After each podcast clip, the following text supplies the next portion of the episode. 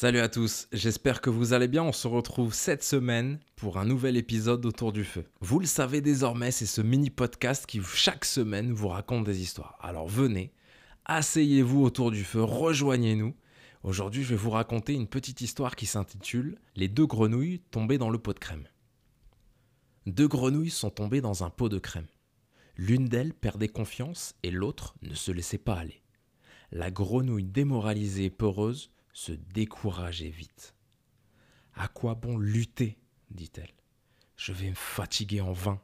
Autant en finir tout de suite. Mais non, disait l'autre. Nage, ne perds pas courage. On ne sait jamais. Tâchons de gagner du temps. Non, non, non, disait celle qui n'avait pas confiance en elle et cédait au découragement. Tant pis, j'abandonne. Et puis cette crème est écœurante.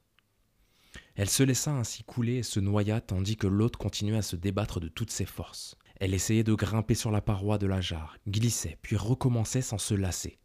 La courageuse petite bête frappait, frappait la crème en détendant ses longues cuisses. Je ne veux pas me noyer. Allons encore un peu de courage. Mais ses forces diminuaient. La tête commençait à lui tourner. Vais-je vraiment me noyer? se disait-elle. Allons encore un petit effort. Peut-être arriverai-je à me sauver tout de même. On n'a jamais vu une grenouille périr dans un pot de crème. Et elle agitait, agitait ses pattes, malgré la fatigue qui l'envahissait, l'engourdissait, l'affaiblissait de plus en plus. La grenouille semblait perdue.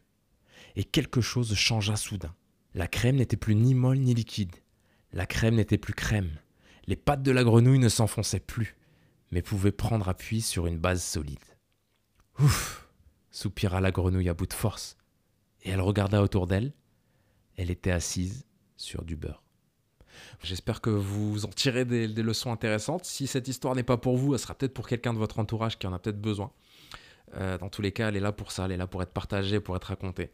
Quant à moi, je marme de mon verre d'eau, j'éteins le feu et il me reste juste à vous souhaiter une bonne semaine et je vous retrouve la semaine prochaine pour un nouvel épisode autour du feu la mini-série qui vous raconte des histoires. Allez, prenez soin de vous.